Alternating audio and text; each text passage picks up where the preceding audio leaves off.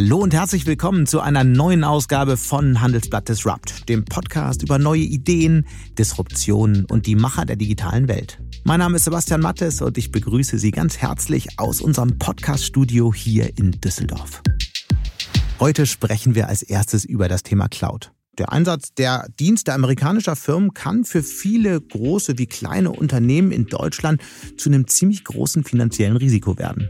Die Details dazu hat mein Kollege Stefan Scheuer weil jetzt Bußgelder bevorstehen könnten. Viele der europäischen Firmen nutzen diese US-Dienste, aber wir wissen seit letztem Sommer, dass die obersten europäischen Richter sagen, wenn solche Daten da gesichert sind, dann haben ultimativ auch amerikanische Geheimdienste darauf Zugriff. Damit wird europäischer Datenschutz nicht erfüllt. Wie schlägt man eigentlich eine Brücke zwischen den deutschen Familienunternehmen und der Gründerszene? Dieses Thema diskutiere ich heute mit Janette zu Fürstenberg, die vor fünf Jahren den Wagniskapitalfonds La Familia ins Leben gerufen hat, mit dem Ziel, vor allem Mittelständler mit Startups in Verbindung zu bringen. Die Idee ist so ein bisschen dadurch gewachsen, dass ich ja selber aus einem Familienunternehmen komme. Und das war damals so 2015, 2016 genau die Zeit, wo ähm, dieses ganze Thema Digitalisierung der Industrie immer sichtbarer wurde ähm, und es eben letztlich viele Unternehmen, nicht nur wir, sondern viele Unternehmen gab, die darauf Antworten gesucht haben und versucht haben zu verstehen, wie sie sich da am besten positionieren können. Und nach einer kurzen Werbeunterbrechung geht's dann auch schon los. Dieser Podcast wird präsentiert von PwC Deutschland. Für alle, die sich für die digitale Transformation einen Partner wünschen, dem sie vertrauen können. PwC Deutschland. Trust in Transformation. Fast im Wochentakt gibt es neue Meldungen. Banken verlagern ihre IT auf Server von Google, Autohersteller kooperieren mit Amazon und sie alle nutzen die Cloud-Angebote der großen US-Anbieter. Doch das wird jetzt zu einem millionenschweren Risiko, wie mein Kollege Stefan Scheuer recherchiert hat. Hallo Stefan. Hallo Sebastian. Stefan, seit Jahren werden ja die Dienste, die Cloud-Dienste der großen amerikanischen und teils auch chinesischen Anbieter eingesetzt. Warum hast du dich jetzt gerade nochmal groß mit dem Thema beschäftigt? weil jetzt Bußgelder bevorstehen könnten. Viele der europäischen Firmen nutzen diese US-Dienste, aber wir wissen seit letztem Sommer, dass die obersten europäischen Richter sagen, wenn solche Daten da gesichert sind, dann haben ultimativ auch amerikanische Geheimdienste darauf Zugriff. Damit wird europäischer Datenschutz nicht erfüllt, also sind diese Deals in dieser Form nicht mehr möglich. Also wissen eigentlich all diese Unternehmen seit letztem Sommer, dass sie sich da andere Lösungen einfallen lassen müssen. Nur die meisten Firmen haben nichts geändert. Sie setzen nach wie vor auf amerikanische Dienstleister, auf amerikanische Servicelösungen und haben halt die ganze Zeit gedacht, hm, wird schon irgendwie gut gehen. Aber jetzt sind eine Reihe von Beschwerden eingegangen bei Datenschützern, die das Ganze jetzt prüfen müssten und ultimativ werden die feststellen müssen, ja, hier liegen Verstöße vor und damit können sie auch Bußgelder verhängen. Und welche Dienste kann das alles treffen? Cloud-Dienste, ähm, Office-Lösungen? Lösungen, was ist davon alles betroffen? Nahezu alles. Nahezu alles, wo letztlich ein amerikanischer Geheimdienst Zugriff drauf haben könnte. Das heißt, nur wenn ich einen eigenen Server betreibe, wo niemand anders rein kann, dann bin ich safe benutze ich aber irgendwas, was ja jetzt gerade in Corona-Zeiten Zusammenarbeit möglich macht, Videotelefonie möglich macht, all diese Dienste, da werden Daten transportiert, auf die auch ein amerikanischer Geheimdienst Zugriff haben könnte. Und es trifft Unternehmen aller Größen, vom, von, von der Einmannbude bis hin zum Großkonzern, richtig? Jeder, der solche Dienste einsetzt. Und da muss man sich natürlich immer vor Augen führen, diese amerikanischen Anbieter sind riesig und sie haben gute Lösungen, die für fast jeden ähm, komfortabel einsetzbar sind und entsprechend weit sind sie auch verbreitet. Das haben wir ja gerade in der Corona-Pandemie gesehen, dass ganz, ganz viele ähm, amerikanische Lösungen von Firmen benutzt wurden, weil sie einfach schnell und zuverlässig funktioniert haben. Nun ist die Debatte ja nicht ganz neu und jetzt kommt es trotzdem zu Problemen. Waren da alle einfach nur naiv? Ich glaube, dass sich die allermeisten Firmen nicht vorstellen konnten, dass wirklich eine Entscheidung gefällt werden kann, die so stark in ihre Geschäftsprozesse eingreift. Denn man muss sich das natürlich vor Augen führen. Fast jede große Firma in Deutschland setzt irgendwo US ähm, Cloud-Dienste ein. Mhm. Und fast jede dieser Firmen sieht sich jetzt vor, vor, die Frage gestellt, ob sie diese Dienste abklemmen müssen. Und die allermeisten Unternehmen haben schlicht und ergreifend darauf gehofft, dass es schon ein neues Nachfolgeabkommen zwischen der EU und den USA schnell geben wird und dass man lieber die Zeit bis dahin überbrückt. Mhm. Aber noch ist da nichts absehbar. Über wen sprechen wir eigentlich? Also welche großen Konzerne, die eh jeder kennt, befassen sich gerade intensiv mit dem Thema? Fast alle, für fast alle ist es ein Thema. Wie viele sich davon wirklich konkret damit auseinandersetzen, das ist schwer zu sagen. Das wird sich allerdings jetzt spätestens mit dem Einsatz der Datenschützer ändern, wenn denn dann die ersten Verfahren wirklich öffentlich werden und dann wohl auch die ersten Bußgelder verhängt werden. Es ist ja auch so, dass viele dachten, es reicht wahrscheinlich, wenn man Dienste nutzt, äh, die versprechen, Server in Europa zu haben. Warum reicht es nicht aus, einfach die, die, äh, die Server von den US-Diensten in Europa zu platzieren und dann ist alles fein? Ja, letztlich reicht das nicht aus, weil die ähm, Befugnisse der US-Geheimdienste nicht an den amerikanischen Landesgrenzen Halt machen. Also ähm, ein US-Dienst kann auch eine Firma wie Google verpflichten, Zugang zu Servern zu geben, die beispielsweise in Deutschland stehen. Und weil diese Zugriffsmöglichkeiten so weit sind, haben eben die europäischen Richter entschieden, ja, da sind die Daten von europäischen Bürgern gefährdet, deswegen muss da ein zusätzlicher Schutz gewährt werden. Ganz viele Firmen gehen ja dazu über und sagen, ja, wir lassen uns einfach schriftlich zusichern, dass ähm, äh, die Daten sicher sind. Aber man muss sich natürlich immer vor, äh, vor Augen führen, dass all diese vertraglichen Absprachen zwischen einer Firma in Deutschland und einer Firma in den USA nicht oberhalb des amerikanischen Gesetzes mhm. stehen. Also wenn der Geheimdienst kommen will, dann kann er kommen. Also es könnte jetzt zu Bußgeldern kommen? Genau. Und wie hoch werden die sein? Letztlich, ähm, ja, die Größenordnung geht bis zu 20 Millionen. Und wie reagieren jetzt die amerikanischen Technologiefirmen, Microsoft zum Beispiel? Für Microsoft ist das ein riesengroßes Thema, weil sie ja ganz viele ihrer Produkte gerade auf Unternehmenskunden ausrichten.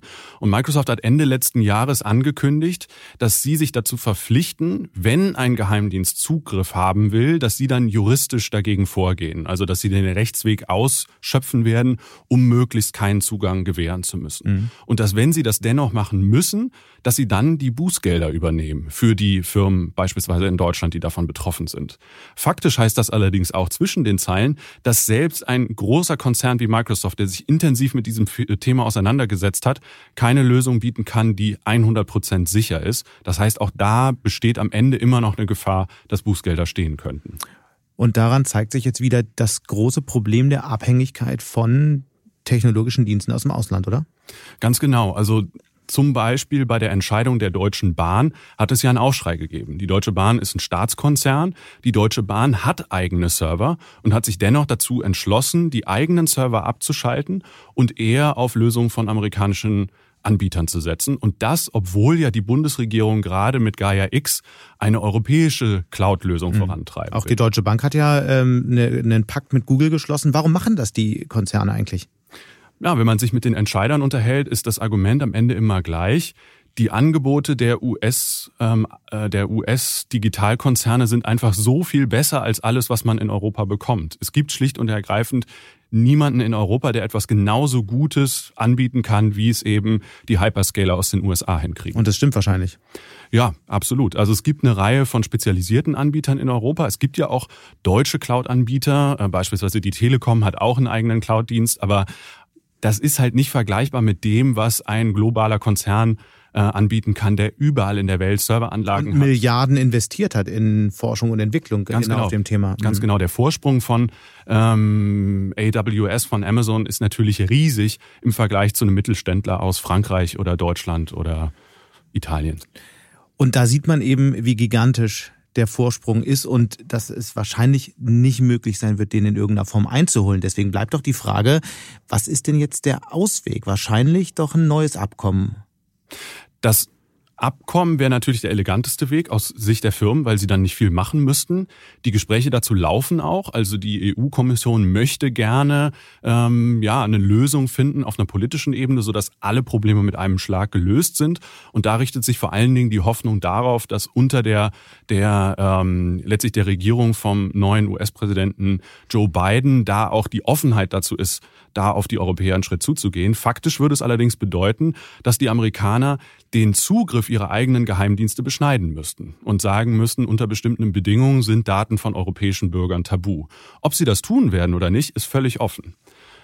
Es gibt noch eine andere Ebene. Mhm. Es gibt noch eine technische Lösung, die man vollziehen kann. Das ist genau das, was die Datenschützer jetzt im Prinzip immer den Firmen raten. Und das ist, die Daten so gut es irgendwie geht zu verschlüsseln. Das heißt, die Daten müssen verschlüsselt sein, wenn sie von A nach B geschickt werden. Die Daten müssen aber auch immer, wenn sie auf einem Server gespeichert sind, verschlüsselt sein, so dass wenn irgendwann mal der US-Geheimdienst Zugang zu den Servern haben will, er eben nur verschlüsselte Daten vorfindet. Und wie ist die Reaktion der Konzerne? Es ist praktisch extrem schwer umzusetzen. Denn ganz viele der Produkte, die eingesetzt werden, die mhm. ja praktisch in der Anwendung sind, sind so praktisch, weil sie sich schnell überall einsetzen lassen. Und es gibt Verschlüsselungslösungen, die bestimmte Wege verschlüsseln, die auch bestimmte Daten in bestimmten Zuständen verschlüsseln. Aber das Ganze funktioniert natürlich nur, wenn alles immer verschlüsselt ist. Weil ansonsten kann ich natürlich immer Lücken ausnutzen. Und das ist in der Praxis sehr, sehr schwer umzusetzen. Und so eine Verschlüsselung funktioniert natürlich auch nur so lange, bis die ersten Quantencomputer im Einsatz sind die dann alles knacken können. Ja, das ist auch möglich. Stefan, ganz herzlichen Dank. Gerne.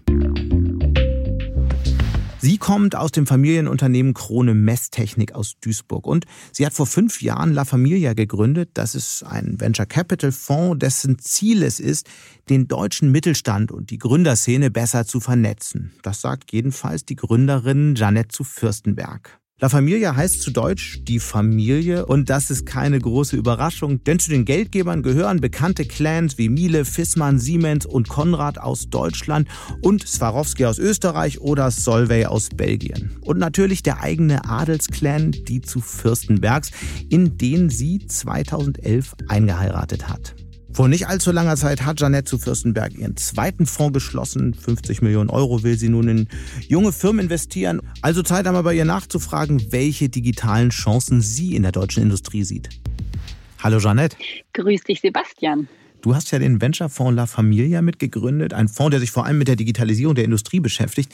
Wie ist eigentlich die Idee dafür entstanden?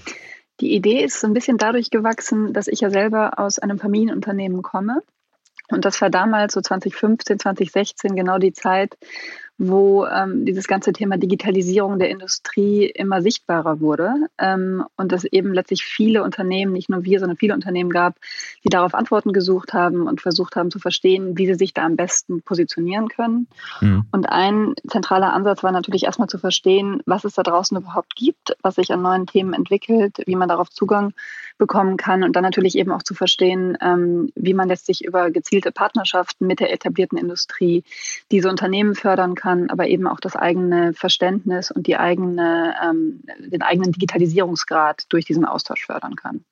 Und so ist letztlich der Gedanke zu der Familie entstanden, weil das eben nicht nur ein Sachverhalt war, der uns jetzt betroffen hat oder mein Familienunternehmen damals betroffen hat, sondern eigentlich die gesamte Breite der mhm. Industrie mhm. und eben damit eben auch viele Bekannte und Freunde, ähm, mit denen ich mich letztlich schon über, über viele Jahre ähm, zu Innovations- oder Digitalisierungsthemen dann ausgetauscht habe. 2015 sagtest du, ging es los. Gab es so einen Moment, wo du gesagt hast, Mensch, jetzt ist die Zeit gekommen oder es ist mir jetzt so klar geworden, dass es sowas braucht, jetzt legen wir los?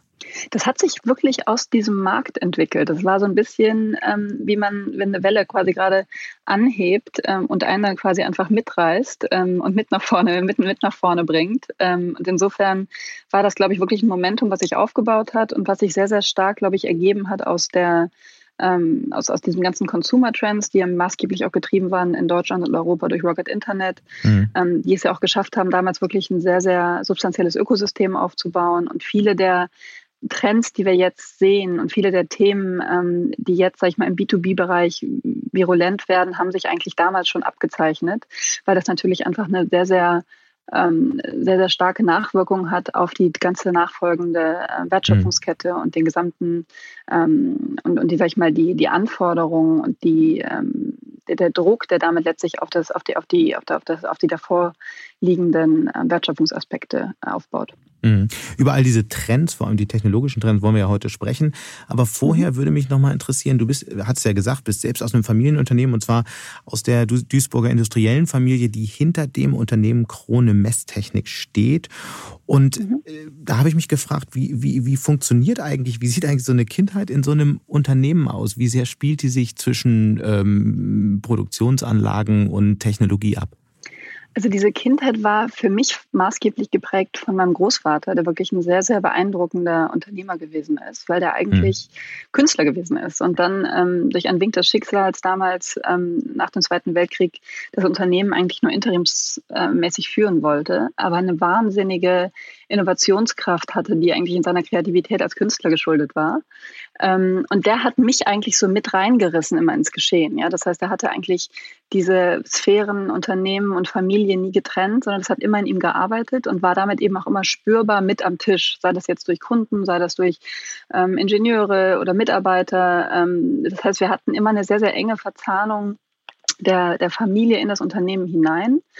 Und das hat mich, glaube ich, schon sehr geprägt. Vor allem hat mich immer mitgerissen und fasziniert ähm, die Art und Weise, wie er einfach neue Geschäftsfelder aufgebaut hat, neue Chancen erkannt hat und immer, sag ich mal, wachsam war und immer auch sehr, sehr offen gewesen ist, dafür mhm. sich ähm, in den Austausch mit, ähm, mit jüngeren Unternehmen zu begeben, mit potenziell neuen Innovationen zu befassen. Und das war, glaube ich, schon ein sehr, sehr prägender Teil meiner Kindheit. Und was hast du konkret von ihm gelernt über Unternehmertum, was dir auch heute hilft?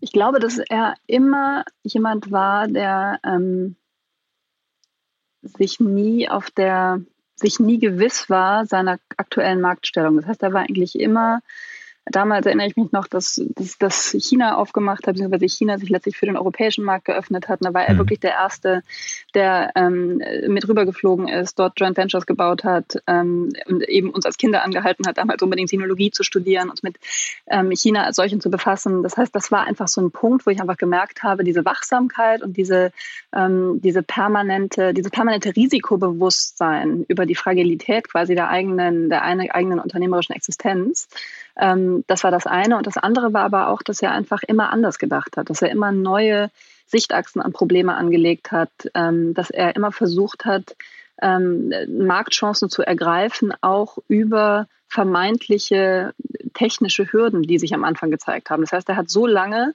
insistiert in der Entwicklungsabteilung, ähm, dass ein Problem zu lösen ist, obwohl ihm immer jeder gesagt hat, das sei nicht zu lösen, bis es dann tatsächlich funktioniert und geklappt hat. Und ich glaube, diese mhm. Form von unternehmerischem Instinkt und diese Form von ähm, von Durchlässigkeit eben auch für neue Ideen und für, ähm, für, für eben auch potenziell disruptive Sachverhalte.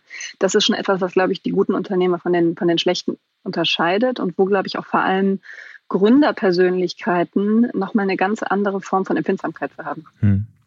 Vielleicht nochmal kurz, äh, Messtechnik, was heißt das eigentlich genau? Was macht das Unternehmen? Für alle, die es nicht kennen. Wir messen eben tatsächlich jegliche Form von Masse, ähm, die gemessen werden muss. Und das über alle Sektoren. Ähm, man stellt sich vor, eine Wasserflasche muss abgefüllt werden, ähm, Gas und Öl wird in Pipelines gemessen oder eben an dem Extraktionszeitpunkt ähm, erfasst. Also es ist alles von Füllstand zu Durchfluss zu Masse, jegliche Form von Substanz oder Volumen, ähm, was letztlich gemessen werden muss. Und dafür. Ähm, machen wir letztlich die Sensorik und nachgelagerte, sag ich mal, Prozessinstrumentierung. Das war ja wahrscheinlich lange ein eher Hardware-getriebenes Geschäft und dann, mm, so stelle ich mir es jedenfalls vor, kommt immer mehr Software dazu, oder? Wie sieht so ein Transformationsprozess aus? Mhm. Und wie schmerzhaft ist der auch? Ich meine, das ist ja auch nicht einfach für so ein Unternehmen. Ja, also da kann ich jetzt gar nicht so viel zu sagen, weil das natürlich, ich bin ja nicht in der Geschäftsführung, sondern nur ähm, eine von einigen Gesellschaftern. Ich möchte das vielleicht ganz gerne mal abstrahieren auf nicht nur uns, sondern, sage ich mal, viele Unternehmen in ähnlichen Situationen, die wir sehen.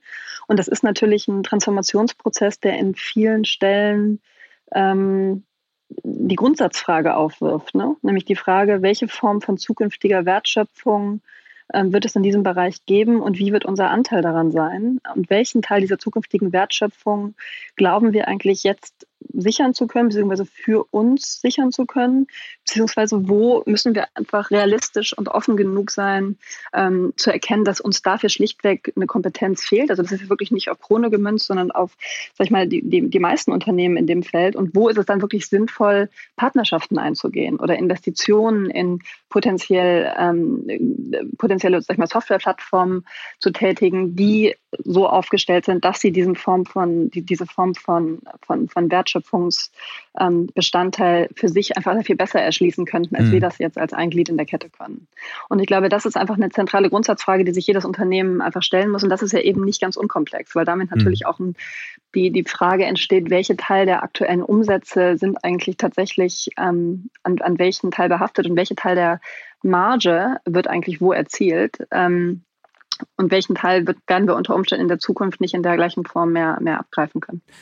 Jetzt hast du dich ganz bewusst entschieden, in den Bereich Venture Capital zu gehen, gemeinsam mit deiner Partnerin Judith Dada.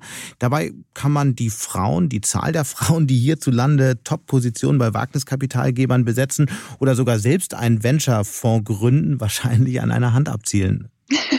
Das stimmt, das ist in der Tat eine, alles noch eine sehr männerdominierte Industrie.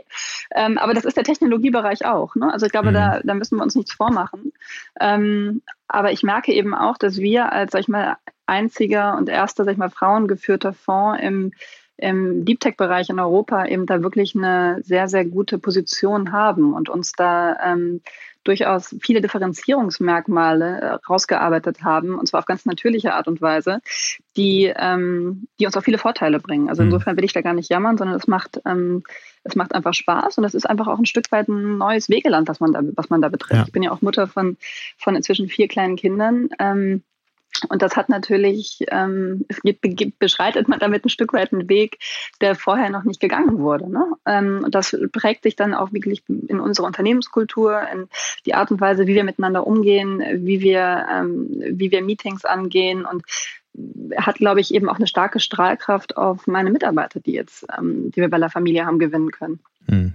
Vielleicht kommen wir mal zurück zu eurem Fonds selbst. Wie unterscheidet der sich eigentlich von den vielen, vielen anderen, die es ja gibt in Deutschland? Einige äh, haben ja einen ähnlichen Fokus wie ihr. Und wie hilfreich sind vor allem diese vielen traditionellen Verbindungen zu den bekannten Unternehmerfamilien in Deutschland? Mhm. Also wir, sag ich mal, sind sicherlich wie andere Unternehmen auch in einfach ein Venture Capital Fonds, der investiert in Seed Stage Unternehmen mit einem Fokus auf B2B. Ähm, das heißt, das ist das, wo die Gemeinsamkeiten da sind. Ich glaube, unser starkes Differenzierungsmerkmal besteht darin, dass wir eigentlich durchgehend finanziert sind von unternehmerischem Kapital. Das heißt, wir haben einfach auf der Investorenseite ein sehr, sehr starkes Netzwerk an etablierten Industrieunternehmen über unterschiedlichste Sektoren und Geografien hinweg ähm, und darüber hinaus aber eben auch vielleicht nennen wir mal ein paar vielleicht nennen wir mal ein paar Fissmann ist dabei Mittal Oetker Swarovski nur um so ein paar Namen, Hakan Kotsch von Auto 1. Ähm. Ja, dann Hanno Renner von, von Personio, genau, es sind viele, viele, ähm, viele Gründer, die, ähm, die, die, die bei uns investiert sind. Und diese Form mhm. von ähm, von, sag ich mal, unternehmerischem Kapital und Zugang zu den dahinterliegenden Netzwerken, zu den dahinterliegenden Erfahrungswerten, das ist etwas, was wir sehr, sehr stark ins Zentrum unserer Value Proposition stellen. Das heißt, das ist was, wo wir unter, unseren Unternehmen einfach schneller helfen, den sogenannten Product Market Fit ähm, zu erreichen, einfach ihr, ihr Produkt eben tatsächlich auf die, an die Erfordernisse eines gegebenen Kundensegmentes anzupassen, mhm. ähm, um von dort an eben in die Skalierung gehen zu können. Und das, also diese schnelle Verzahnung, sage ich mal, in Partnerschaften, in ähm, in Entscheidungsträger von Unternehmen. Das beschleunigt einfach einen Sales-Zyklus von teilweise 18 Monaten runter auf wenige, wenige Wochen oder Monate, ähm, mhm. was einfach für uns als Investoren natürlich auch einen extremen Hebel auf unser eingesetztes Kapital hat. Weil je schneller ein Unternehmen in die, mhm. in die Umsatzgenerierung reinkommt, umso schneller, sag ich mal, leitet sich daraus eben auch ein potenzieller, äh, potenziell starker Wachstumscase ab. Das würde ich gerne gleich noch mal ein bisschen im Detail aufdröseln. Vorab noch mal die Frage, was bewegt eigentlich die Unternehmerfamilie da einzusteigen? Wollen die einfach nur Geld verdienen? Nein, also das ist, glaube ich, schon auch wirklich eine Mischung aus beidem. Ich glaube, wir haben solche, also keiner möchte Geld verlieren und jeder möchte gerne Geld verdienen. Und zum Glück sind wir auch in unserer Performance ähm, aktuell so stark, dass wir ihnen auch tatsächlich ähm, das Geld mehr als, mehr als gut zurückzahlen. Das ist, ähm, sag ich mal, das eine. Das andere ist aber, dass wir ähm, natürlich den, den Unternehmen dadurch auch eine gewisse Sichtbarkeit geben auf für sie zentrale strategische Inputs, ähm, Handlungsfelder, Unternehmen, die sie potenziell disruptieren können, solche Unternehmen, die ihnen helfen, ihre Prozesse zu beschleunigen. Ähm, und das ist einfach etwas, was wir über die reine Investitionstätigkeit eben auch durch ein konkretes Dealflow-Sharing aktiv betreiben, wo also wir beispielsweise Freud ist einer unserer, einer unserer Investoren und Partnerunternehmen, ähm, die sich ja auch sehr, sehr stark in, in einem Transformationsprozess befinden mhm. und diesen, denen dann einfach wirklich sehr, sehr proaktiv einfach Themen weiterzuleiten und so schicken und sagt, hey, mit denen solltet ihr mal in Kontakt treten, hat natürlich für alle einen Mehrgewinn. Das hat für Freud den Mehrgewinn, dass sie Sichtbarkeit bekommen. Es hat für die darunterliegenden Unternehmen, die wir, in die wir unter Umständen selber gar nicht investieren, sondern die wir nur gescreent haben, den Mehrgewinn, dass sie tatsächlich Zugang bekommen zu potenziellen Kunden oder Partnern. Und genau diese Form von Verzahnung braucht es einfach auch in Deutschland, ähm, um unser digitales Ökosystem und die dahinterliegende Transformation wirklich zu beschleunigen und, und zu verfestigen. Also es ist ein Netzwerk, es ist in gewisser Weise auch eine Plattform. Und ähm, vielleicht, vielleicht gucken wir uns mal ein konkretes Beispiel dafür an, wie eine, eine junge, ein junges Startup äh, mit, mit Industrieunternehmen zusammengebracht wurde und die auch, denen auch wirklich weitergeholfen hat. Wer fällt dir da so ein? Mhm. Ja, ein Beispiel ist jetzt Forto, ähm, ehemals Freight Hub. Das ist eine digitale Frachtplattform, also sowas wie Kühne und Nagel digital. In die haben wir, war einer der ersten Investments aus Fonds 1 die waren damals wirklich noch ganz am Anfang, sowohl was die Technologieentwicklung anlangte, aber vor allem auch was den, ähm, was, was den, den Aufbau und Kundenbeziehungen anlangte und haben natürlich immer diesen, diese klassische Wachstumskurve letztlich durchlaufen müssen, die viele ähm, die viele B2B-Enterprise-Unternehmen durchlaufen, nämlich die Frage, naja, wer, ist denn sonst noch dabei und kann man euch eigentlich trauen oder landet mein Container dann nicht in, in, im Hamburger Hafen, sondern hm. unter Umständen in, in Afrika? Ähm, und diese Form von ähm, Vertrauensgelenk, ja, und diese Form von Übersetzung zu sagen, pass mal auf, das ist ein junges Unternehmen, die haben vielleicht noch nicht, ähm, noch nicht die, die, die, die Form von Kundenbeziehungen, die es in Kühn und Nagel hat, aber die geben euch eine viel bessere Transparenz über, über, über die, über die, ähm, über, über den versendeten Container, die geben euch eine viel bessere ähm, Transparenz über Preise und den Verbleib der jeweiligen Güter. Ähm, und das hat für euch einfach einen wirklich nachhaltigen Effekt, was eure eigene Digitalisierungsbestrebung und eure eigene Supply Chain anlangt. Ähm, ein Unternehmer versteht sowas und ein Unternehmer sagt, pass mal auf, wir geben euch jetzt nicht 100 Prozent unseres Frachtvolumens, aber wir geben euch vielleicht mal 10 Prozent. Und wir mhm. probieren das jetzt einfach mal. Und damit hat man natürlich zum einen ein starkes Logo gewonnen die Möglichkeit bekommen, sich zu beweisen, hat man einen Fuß in der Tür und kann natürlich einfach diese Form von Volumenspiel ähm, einfach stärker aufbauen. Das ist ja. einfach im, im, Frachtbereich und im Containerlogistik ist es einfach auch eine Frage von Volumen. Und die sind jetzt einfach über die letzten Jahre extrem stark gewachsen, haben letztes Jahr nochmal alle Rekorde gebrochen ähm, waren eine der einzigen Unternehmen damals, die noch, sag ich mal, Masken und Hilfsgüter in der, in der Haupt-Covid-Zeit aus, aus, aus, aus Asien importieren konnten und sind wirklich, sage ich mal, so ein, so ein Case, wo man sagen muss, diese Form von Kundenbeziehungen, die wir ihnen geholfen haben zu, zu etablieren, haben dem Unternehmen damals wirklich einen, wichtige, mhm. einen wichtigen Anschub gegeben. Ja? Und der hat sich einfach jetzt oder manifestiert sich jetzt in einem wirklich, in einem Unternehmen, was, ähm, was, ähm, was vielen hundert Menschen Arbeit gibt. Ähm, und einfach wirklich in die, ähm, in die, in die, in die Profitabilität kommt. Ich habe verstanden, wie das Netzwerk von La Familia nun den Startups hilft, aber wie helfen die denn auch vielleicht dem Netzwerk, also den traditionellen Mittelständlern und Familienunternehmen? Gibt es da auch ein Beispiel? Ich glaube, da gibt es viele Beispiele, weil die, diese Form von Lernkurve ne, und diese Form von Outside-In-Betrachtung, ähm, die die dann damit gespiegelt bekommen, ist, ist wirklich, glaube ich, ein sehr, sehr hilfreicher Bestandteil für die Entwicklung der eigenen, ähm, der eigenen Digitalstrategie. Ähm, ich glaube, das Ganze hat ja immer zwei Seiten. Die eine Frage ist, wie kann ich letztlich meine Prozesse beschleunigen? Also wie kann ich horizontal meinen Workflow ähm, über die unterschiedlichsten Teilbereiche des Unternehmens hinweg verbessern. Mhm. Ähm, und da ist es eben tatsächlich die Frage von, welche, welche Technologien wende ich an, um, um mich effizienter und schlanker aufzustellen. Ähm, und das hat dann im Wesentlichen einen Kosteneffekt. Ähm, und die andere Frage ist einfach, welche Unternehmen könnten mich bedrohen? Das heißt, das ist eigentlich das konkrete Bedrohungspotenzial, was ich sehe. Wie kann ich mich dazu verhalten? Macht es Sinn, eine Partnerschaft einzugehen? Macht es Sinn, dort zu investieren? Oder macht es Sinn, das einfach nur aus der Ferne zu beobachten?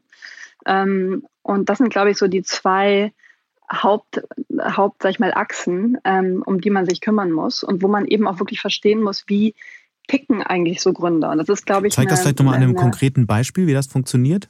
Ähm, wenn man ein konkretes Beispiel nehmen wollte, würde man sagen, äh, Hardware Connectivity. Ja? Also man möchte theoretisch seine, seine, seine Geräte oder seine, seine seine, seine Prozessmesstechnik, im Beispiel von Krone jetzt, würde man an die Cloud bringen wollen und würde damit einfach versuchen wollen, ähm, neue digitale ähm, digitale, sag ich mal, Geschäftsmodelle, die, die datenbasiert sind, zu erzeugen, mhm. dann ist das natürlich etwas, was, ähm, wo wir eigene Kundenbeziehungen haben, die genau sowas wollen. Aber dieses Gelenk, also diese Form von, diese, diese Plattform, die es ja letztlich dafür braucht, um diese Form von Datenverarbeitung wirklich zuzulassen, die haben wir selber natürlich nicht, ähm, noch nicht gebaut. Welches La Familia Startup liefert das? Ähm, Bigfinit wäre ein Beispiel. Das ist ein, ähm, sind spanische Gründer, die, ähm, die bauen letztlich eine Plattform, die sich integriert über ERP, Sensorik oder eben auch die gesamten IT-Legacy-Systeme von ähm, Prozessindustrieunternehmen, angefangen mhm. mit Pharma, mit, mit der Chemie, mit der Spezialchemie ähm, und damit quasi einen kompletten Überblick gewinnen über die den Datenoutput in einer, in einer jeweiligen Produktionseinheit und dann darüber hinaus aber eben diese Form von, ähm, diese Form von ähm, Plattformzugang eben auch bilden für Unternehmen wie ein Krone, wie ein Honeywell, wie ein Waters, wie ein Siemens, die quasi auf dieser Plattform dann selber eigene Lösungen für ihre Kunden entwickeln können. Mhm. Sagen wir so in drei Stichworten, was sind die wichtigsten Kriterien, nach denen Ihr Unternehmen aussucht? Wir wollen immer sehen, dass es einen großen Markt ähm, gibt für, für, für, das jeweilige Produkt. Wir wollen einfach ein starkes Gründerteam sehen. Also ich glaube, wir wollen wirklich Gründer sehen, die ähm, eine Form von ähm, Zukunftsvision haben, wo viele Leute wahrscheinlich sagen, boah, das ist aber jetzt ähm, wirklich stark gedacht, das kann ja nie funktionieren. Also ich, Beispiel Freight Hub, als wir damals die ersten Diligence Calls ähm, für das Unternehmen gemacht haben, haben wir sehr oft gehört, dass dieses Unternehmen nicht einen Container bewegen wird, weil das überhaupt nicht funktionieren kann, ähm, weil das einfach schon wirklich ein, eine sehr, sehr, sag ich mal, eingesessene Industrie ist, die sehr, sehr stark beziehungsgetrieben ist. Das heißt, wir wollen tatsächlich sehen, dass es ein Gründerteam ist, die diese Form von Grenzen überwindet. Mhm. Ähm, wir wollen eine, eine Technologie sehen, die tatsächlich zehn, zehn, mindestens zehnmal besser ist als das, was wir aktuell am Markt sehen. Ähm, einfach um diese Form von Sprung ähm, und eben auch diese Form von Wechselwilligkeit beim, beim Endkunden tatsächlich zu erzeugen. Und wir wollen einfach sehen, dass die, ähm, dass da eine, eine, eine Kundenrezeption ähm, drauf ist. Also dass die mhm. Kunden tatsächlich auf dieses Produkt resonieren und das ist eben etwas, was wir in unseren Diligence-Prozessen mit unseren Kunden einfach auch sehr, sehr gut abprüfen können. Von dem Sprung ist ja derzeit öfter mal die Rede und zwar dazu, dass Deutschland möglicherweise bei diesem Sprung in die neue Ära der Digitalisierung, ähm, der Digitalisierung von B2B und Geschäftsprozessen, äh, Industrie 4.0 und so weiter, dass Europa da einen echten, eine echte Chance hat, auch vielleicht eine bessere mhm. Chance gegenüber den USA und China. Mhm. Warum und wie sieht die konkret aus, diese Chance? Mhm. Genau, also ich glaube, unsere Chance besteht im Wesentlichen darin, dass wir, dass unser Ökosystem immer besser wird. Das heißt, wir haben einen höheren Stellenwert von Gründungen und Unternehmen. Wir haben eine sehr viel höhere Kapitalverfügbarkeit in Europa, eben mhm. durch Kapital, das Kern aus Europa kommt oder eben auch aus, den, aus, den, aus dem Ausland ähm, hier investiert wird und das von Frühphase bis, bis, bis Spätphase. Wir haben einfach einen extrem starken Talentpool hier in Europa. Das heißt, wir haben mehr Entwickler als in den USA. Ähm, und das ist, sag ich mal, eine der wichtigsten Skalierungsbedingungen für Technologieunternehmen, mhm. vor allem in der Frühphase.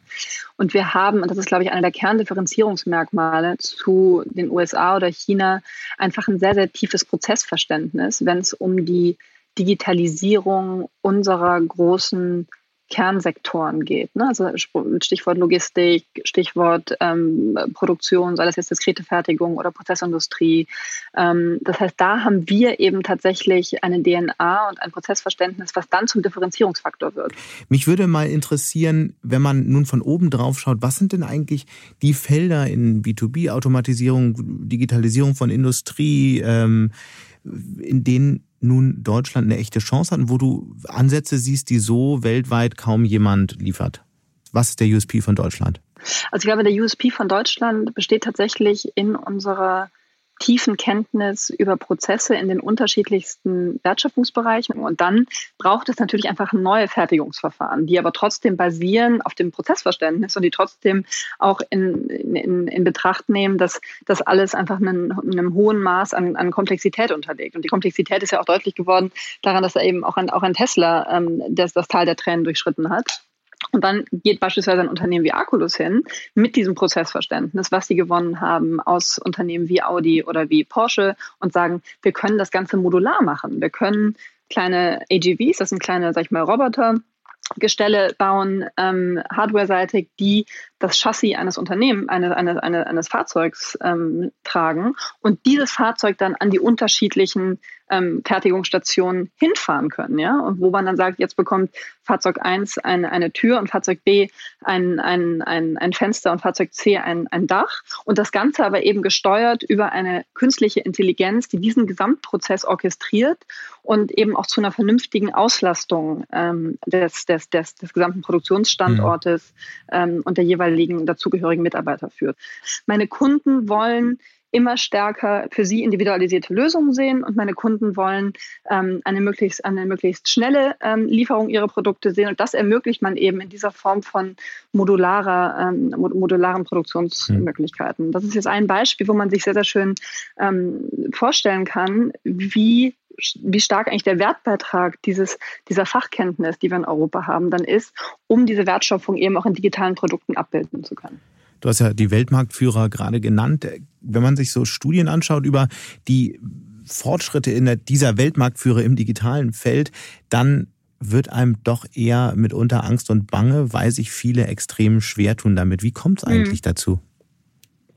Also ich glaube, das ist ehrlicherweise eher ein, ein, ein, ein Problem der Unternehmenskultur, als dass es ein tatsächlich technische, ähm, technische Hürden sind. Natürlich hat man das ganze Thema IT-Legacy und dass man eben aus, diesem, aus dieser Legacy auch sehr, sehr schwer rauskommt. Aber mhm. ich glaube, der größte, das größte Transformationshemmnis, und das zeigen ja auch wiederum viele Studien, besteht tatsächlich darin, dass dieser kulturelle Wandel ähm, einfach extrem schwer zu durchlaufen ist. Und das fängt an mit der Incentivierung von Mitarbeitern, die einfach nicht dafür ausgerichtet ist, tatsächlich digitales Talent an sich zu binden und bei sich zu halten.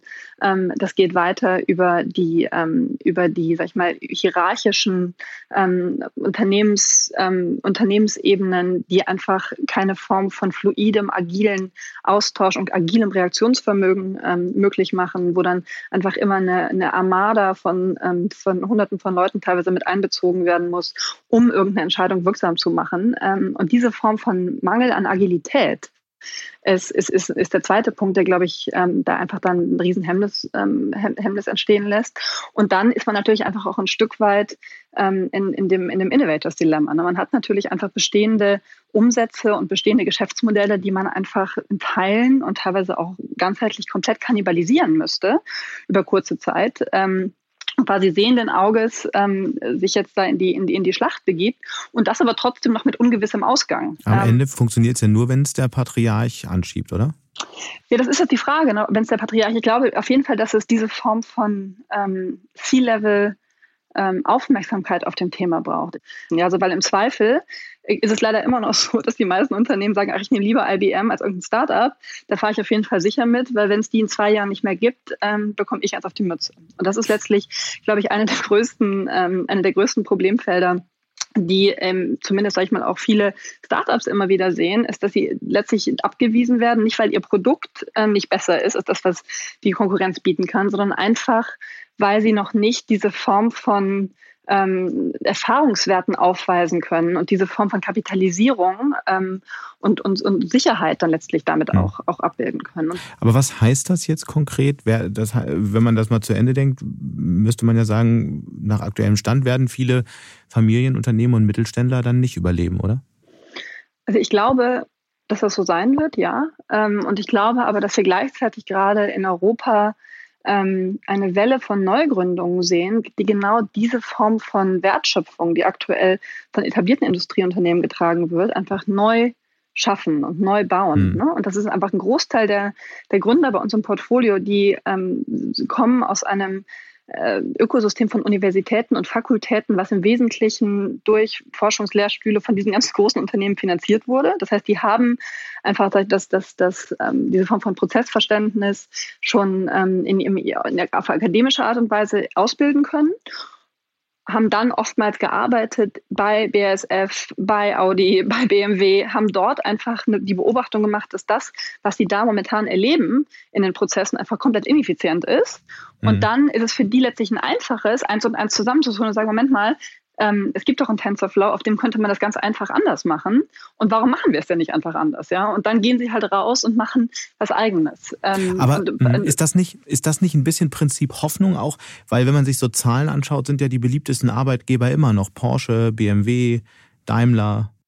Ich glaube, dass man muss das, man muss da wirklich abstrahieren. Und ich glaube auch nicht, dass jeder Mensch ähm, zum Gründer geboren wird. Ne? Aber wenn man sich erstmal so guckt, wo ist eigentlich das Talent vor fünf, sechs Jahren hingegangen ähm, oder vor zehn Jahren. Dann waren das die großen Investmentbanken, da waren das die großen Beratungen ähm, und da war die Anzahl von, von, von Leuten, die ein Unternehmen gegründet haben, und das meinte ich eben eingangs mit dem ganzen Thema kultureller Wandel, war sehr, sehr gering. Und dieser Anteil ist stetig wachsend und es wird inzwischen einfach auch gesellschaftlich anders akzeptiert, zu sagen, mein Sohn gründet jetzt und mein Sohn äh, geht mit seinem, mit seinem Ingenieurs... Ähm, Abschluss von der ETH ähm, oder von, von, von, der, von der RWTH nicht zu Siemens, sondern der macht was Eigenes. Das heißt, jetzt entsteht ein neuer Mittelstand, der auch in Teilen den alten ersetzen wird?